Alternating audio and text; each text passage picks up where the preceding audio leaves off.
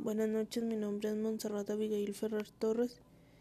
Estoy cursando la licenciatura en Psicología Industrial. Esta noche hablaré sobre el tema de planeación de productos. La planeación de productos es un proceso a planear algún producto, la naturaleza y contenido de un plan de marketing, desarrollo de un plan de marketing, misión y cultura corporativa, metodologías para un plan de marketing desarrollo de las etapas de un plan de marketing, análisis de la situación del mercado, análisis de FODA, la definición de los objetivos, conclusiones del análisis de la situación y FODA desde el punto de vista organizacional. Selección de estrategias, tipos de estrategias, evaluaciones de estrategias, realización del plan y presupuestos, control de un plan de marketing. La planificación de un producto Influye actividades como pruebas de mercado, posicionamientos de productos y marcas, entrega de garantías, empaque de terminal, opciones del producto, características del producto, estilo del producto y calidad del producto, supervisión del producto viejos y ofrecer el servicio al cliente. La planificación de productos y servicios tiene particular importancia cuando la compañía persigue el desarrollo o la diversión de los productos. Los productos nuevos hasta ahorita en el momento han sido las pegatinas, enfriador de aire personal inteligente, reloj despertador de madera, alas de plumas para bebés, cubiertos de colores, bombillas de Edison, vintage regulables. La planeación estratégica que tienen ahorita en el producto. En las primeras etapas, la planeación de producto evoluciona positivamente cuando tenemos la disponibilidad de, de las tendencias y especificaciones de cada segmento del producto o región.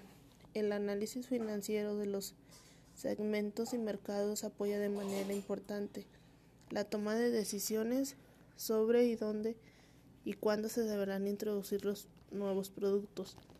Además, el servicio de la noticia actualizada es la importancia para poder desarrollar un buen producto.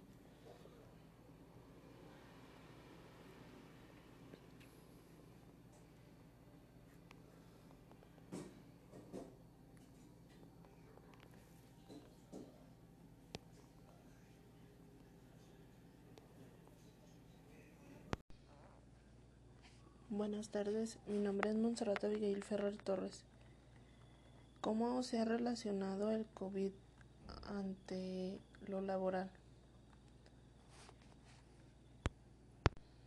Pareciera que hay un cúmulo de información suficiente para que los sectores sociales y privados tuvieran bien en claro las consecuencias de las relaciones laborales entre los trabajadores y sus patrones, así como las derivadas de la emergencia sanitaria.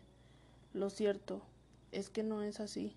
La interpretación jurídica de los textos variados por el problema ante el COVID generado solo en donde rodean muchas personas en el área laboral. En ese sentido, podemos advertir que la pandemia del COVID-19 en nuestro país podría considerarse un caso fortuito y no de fuerza mayor, como se ha establecido en el acuerdo publicado desde el 30 de marzo del 2020 del presente año